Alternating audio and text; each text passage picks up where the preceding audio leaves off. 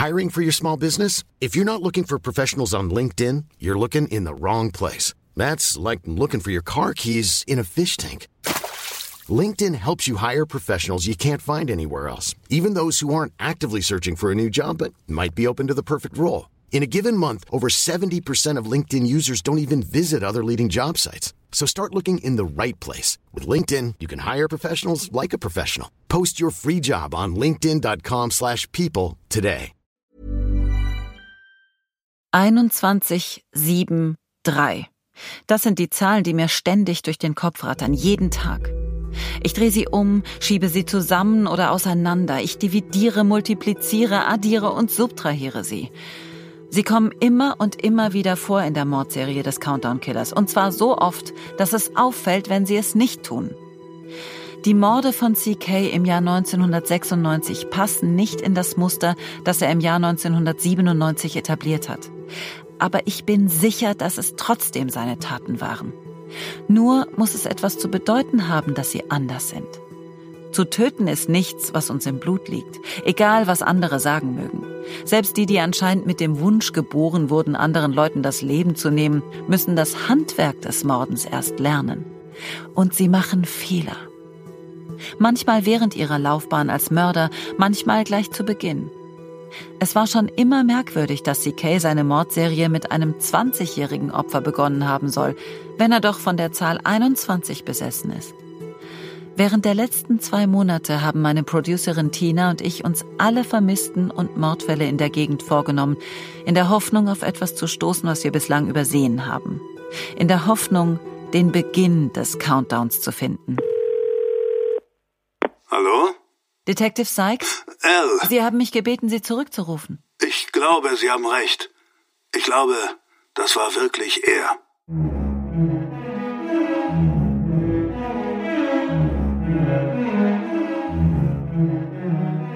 Die Fälle wurden nie aufgeklärt. Die Täter wähnen sich in Sicherheit.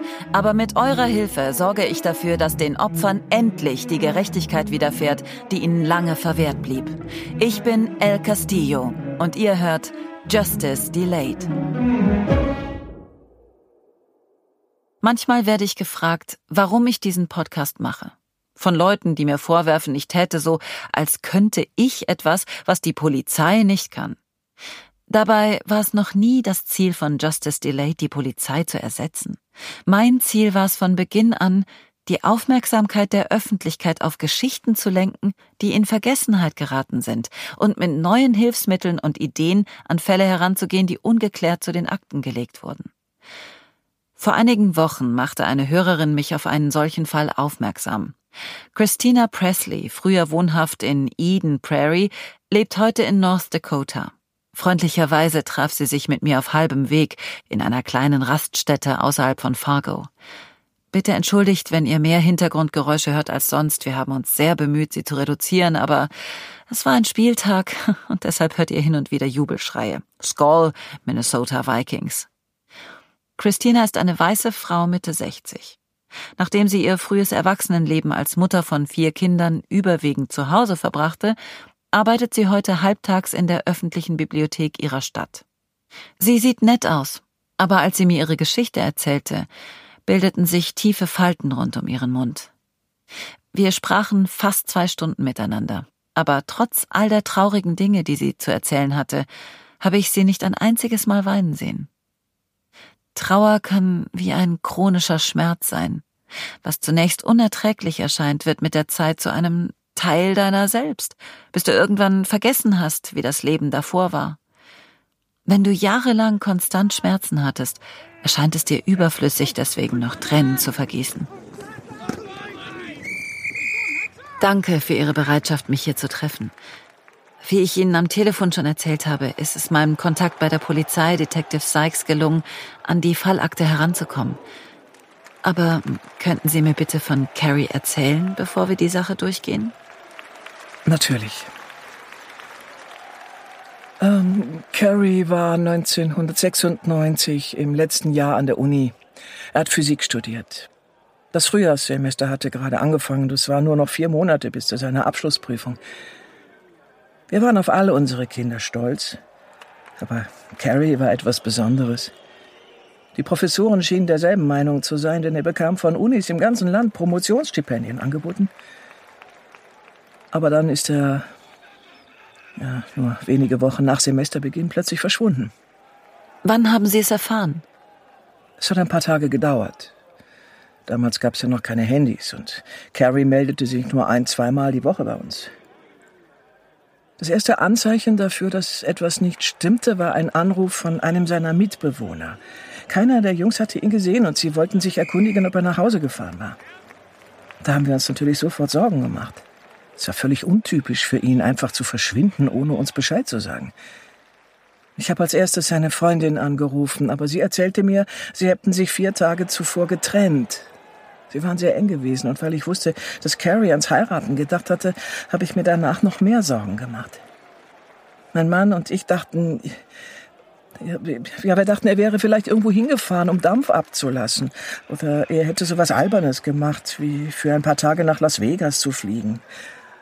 Aber das erklärte nicht, warum er uns nicht anrief. Mhm. Wann haben Sie ihn vermisst gemeldet? Wir haben ihn nie offiziell vermisst gemeldet. Wir haben natürlich die Polizei eingeschaltet, aber die sagten uns, Carrie hätte ein geringes Risiko, einem Verbrechen zum Opfer zu fallen und wollte wahrscheinlich einfach nur eine Weile allein sein, um den Stress seines letzten Studienjahres und die Trennung zu verarbeiten. Aber dann riefen sie uns einige Tage später an und sagten uns, sie hätten ihn tot aufgefunden. Carrie Presley wurde nur wenige Meilen von dem Haus entfernt, das er mit vier Studienfreunden bewohnte, zur Hälfte vergraben in einer Schneewehe am Ufer des Mississippi gefunden. Zuerst glaubte die Polizei an Selbstmord. Der Tote trug ein Seil um den Hals, das an dem Baum hinter ihm befestigt war, und er war nach vorn gesackt, so dass es aussah, als hätte er sich erhängt. Könntest du die Ergebnisse der Autopsie für uns erläutern, Martin? Äh, ja, sicher. Aber äh, lass mich zuerst etwas erklären. Als Rechtsmediziner ist man angehalten, zwei Dinge im Obduktionssaal zu bestimmen. Die Todesursache und die Todesart. Also woran der Mensch, der vor einem liegt, gestorben ist und wie, ob es Mord war oder Selbstmord, ein natürlicher oder ein unnatürlicher Tod etc. Ähm, wie du schon sagtest, war am Tatort alles so arrangiert, dass es aussah, als hätte Carrie sich das Leben genommen. Die vorläufige Bestimmung der Todesart ergab Selbstmord. Aber sobald der Rechtsmediziner mit der Sektion begann, wurde die Sache komplizierter. Ich möchte hier nicht zu sehr auf die unschönen Details eingehen, aber der Rechtsmediziner kam zu dem Schluss, dass Carries Zungenbein gebrochen war, was ein typischer Hinweis für eine Strangulation ist. Allerdings gab es keine Anhaltspunkte dafür, dass ein Seil oder ähnliches für seinen Tod verantwortlich war. Hm. Äh, die Male, die sich am Hals eines Erhängten bilden, Hämatome, Blutergüsse, waren nicht vorhanden. Im Obduktionsbericht steht sogar, dass aufgrund von fehlenden Hautabschürfungen davon auszugehen ist, dass das Seil erst lange nach Eintritt des Todes um seinen Hals gelegt wurde. Das Ganze war also so inszeniert, dass es wie Selbstmord aussehen sollte. Korrekt. Äh, jedenfalls würde ich es so sehen. Und als der Rechtsmediziner den Magen des Opfers untersuchte, fand er rote und braune Flecken auf der Magenschleimhaut. Was bedeutet das? Das passiert, wenn die Körpertemperatur sinkt und die Blutzufuhr zum Schutz lebenswichtiger Organe umgelenkt wird. Trotz der Strangulationsverletzung starb Carrie nicht aufgrund von Sauerstoffmangel. Seine offizielle Todesursache war Hypothermie, also Unterkühlung, und wenn ich mir die Ergebnisse der Autopsie so ansehe, würde ich dem zustimmen. Was uns zur Bestimmung der Todesart bringt. Äh, die Untersuchung ergab, dass der Selbstmord nur vorgetäuscht war. Und wenn ein Laie das hört, geht er automatisch davon aus, dass es Mord war. Aber der Rechtsmediziner, der diesen Fall untersuchte, konnte nicht einwandfrei bestimmen, ob es Mord war oder ein Unfall, der kaschiert wurde, in dem alles so inszeniert wurde, als hätte Carrie sich das Leben genommen. Hypothermie ist eine extrem seltene Tötungsart. Daher ist es verständlich, dass der Rechtsmediziner sich trotz des Drucks, den die Familie machte, nicht eindeutig festlegen wollte. Mhm. Aber zugleich macht es natürlich auch Sinn, dass die Familie wollte, dass er sich auf Mord festlegte, weil die Polizei dann gezwungen gewesen wäre, den Fall eingehender zu untersuchen. Bedauerlicherweise wurde unter Todesart auf Carries Totenschein ungeklärt eingetragen, was für die Familie einem Albtraum gleichkam. Ohne Hinweis darauf, wer den Selbstmord inszeniert hatte und ohne klaren Beweis dafür, dass ein Verbrechen vorlag, wandte die Polizei sich bald dringenderen Fällen zu. Und die Familie Presley blieb mehr als 20 Jahre lang ohne Antworten. Danke, dass Sie mir die Geschichte Ihres Sohns anvertrauen. Was Sie durchmachen mussten, tut mir sehr leid. Es muss schrecklich für Sie gewesen sein, dass Sie nicht mal halbwegs befriedigende Antworten bekamen und der Tod Ihres Sohnes einfach so abgetan wurde. Ja, das war's. Die Frage, warum oder wie er erfroren war und wer dafür gesorgt hatte, dass es nach Selbstmord aussah, schien niemanden zu interessieren. Für mich ergab das alles nie einen Sinn. Wie konnte es sein, dass Ihnen das einfach egal war? Als ich neulich Ihren Podcast hörte, sagten Sie, dass Sie das erste Opfer des Countdown-Killers zu finden versuchen und dass Sie deshalb Informationen über jeden ungeklärten oder ungelösten Todesfall suchen, der sich ungefähr zur selben Zeit ereignet hat wie der Mord an Beverly Anderson. Ja, das war der Grund, warum ich Ihnen die E-Mail geschickt und von Carries Fall berichtet habe. Ich gehe nicht davon aus, dass es da eine Verbindung gibt, aber was weiß ich schon. Ich wollte einfach, dass mir jemand zuhört, verstehen Sie? Ja, das verstehe ich. Und Sie haben recht, der Fall wirkt zunächst mal nicht so, als bestünde eine Verbindung zu CK. Nichts an Carries Todesumständen sieht aus wie ein Mord von ihm. Aber Ihre E-Mail stach mir trotzdem ins Auge. Vor allem deshalb, weil sie wie so viele andere Mütter klingen, mit denen ich während meiner Ermittlungen spreche. Frauen, die Jahre, Jahrzehnte auf Antworten gewartet haben, die nie kamen. Also, wir haben uns die Sache mal näher angesehen. Und wir glauben, dass da was dran sein könnte, Mrs. Presley. Lassen Sie sich ruhig Zeit. Sind Sie. Sind Sie sicher? Detective Sykes hat mir eine Kopie der Fallakte zukommen lassen und wir sind sie zusammen durchgegangen. Laut ihrer Aussage und der seiner Freunde verschwand Carrie am 1. Februar 1996. Das heißt drei Tage vor CKs erstem bestätigtem Opfer, Beverly Anderson. Oh.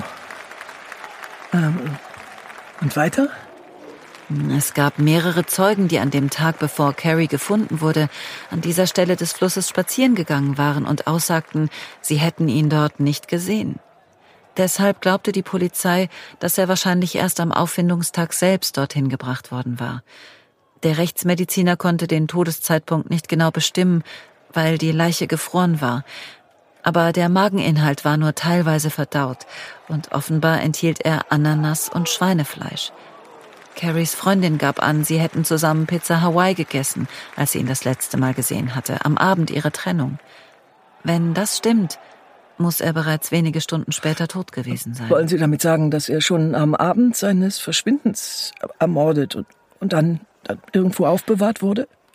Tut mir leid, ich sage Ihnen das nur äußerst ungern. Aber ich verspreche Ihnen eins, Mrs. Presley. Wenn Ihr Sohn wirklich vom Countdown-Killer ermordet wurde, bin ich seiner Enttarnung gerade einen Schritt näher gekommen. Aber wie auch immer es sich verhält, ich werde alles in meiner Macht Stehende tun, um ihrem Sohn Gerechtigkeit zu verschaffen. Carrie war 21 Jahre alt und wie die anderen beiden Opfer aus dem Jahr 96 studierte er in Minneapolis. Auch wenn er anders gestorben ist als die jungen Frauen, gibt es weitere Aspekte, die ins Muster passen. Er verschwand drei Tage vor Beverly. Seine Leiche wurde sieben Tage nach seinem Verschwinden aufgefunden. Dass er nie als potenzielles Opfer von CK gehandelt wurde, liegt zum einen daran, dass er auf ganz andere Weise getötet wurde, aber natürlich auch daran, dass er ein Mann war und die anderen Opfer allesamt Frauen waren. Aber als ich in Christina Presleys Augen sah, musste ich an die Ironie des Ganzen denken. Obwohl CKs Opfer dieses eine Mal ein Mann war, hat er mit seiner Tat auch das Leben einer Frau zerstört.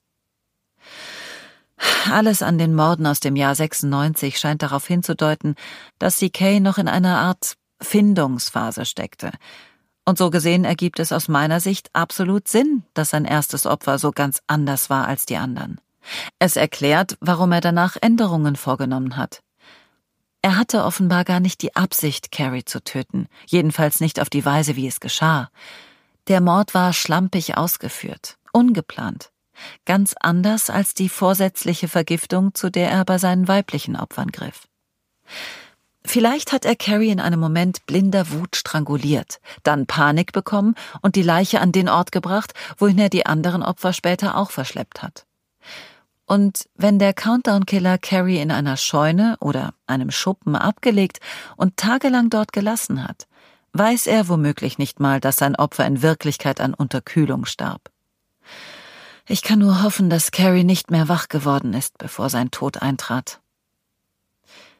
Dass das Ärzteopfer männlich war, sagt auch einiges über CKs Profil aus. Es sagt uns, dass er ursprünglich nicht aus Frauenhass mordete, sondern auf Frauen und Mädchen umgestiegen ist, nachdem ihm der Mord an einem jungen Mann keine Befriedigung verschafft hatte.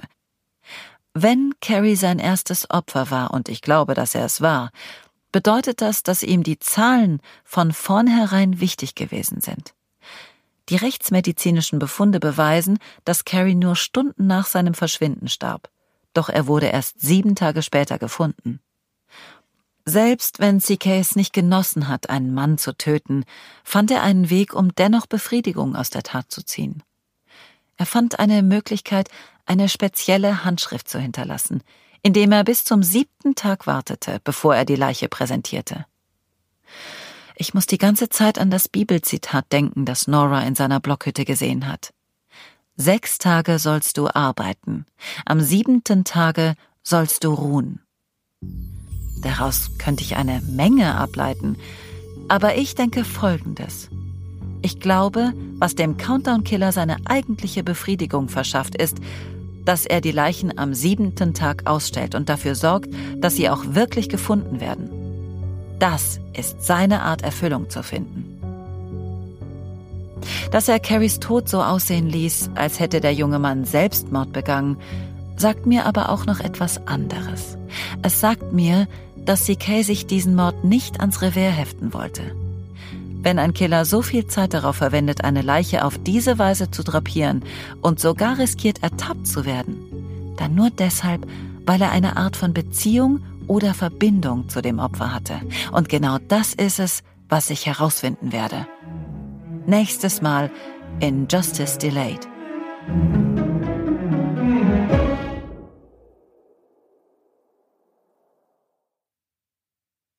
Dieser Podcast basiert auf dem Roman Der Countdown Killer. Nur du kannst ihn finden von Amy Suter Clark aus dem amerikanischen Englisch von Birgit Schmitz. Er basiert nicht auf realen Ereignissen. Das Buch ist im Fischer Verlag erschienen, das Hörbuch im Argon Verlag. Beides ist im Buchhandel erhältlich. Das Hörbuch gibt es außerdem auf allen gängigen Download- und Streaming-Plattformen. Links dazu findet ihr in den Show Notes zu dieser Episode.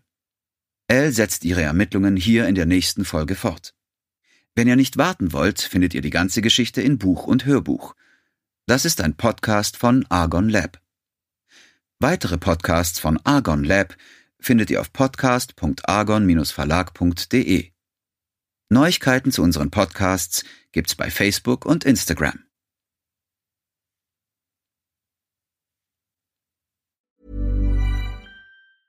Even when we're on a budget, we still deserve nice things. Quince is a place to scoop up stunning high-end goods for 50 to 80% less than similar brands. They have buttery soft cashmere sweaters starting at $50, luxurious Italian leather bags, and so much more. Plus, Quince only works with factories that use safe, ethical, and responsible manufacturing. Get the high-end goods you'll love without the high price tag with Quince. Go to quince.com/style for free shipping and 365-day returns.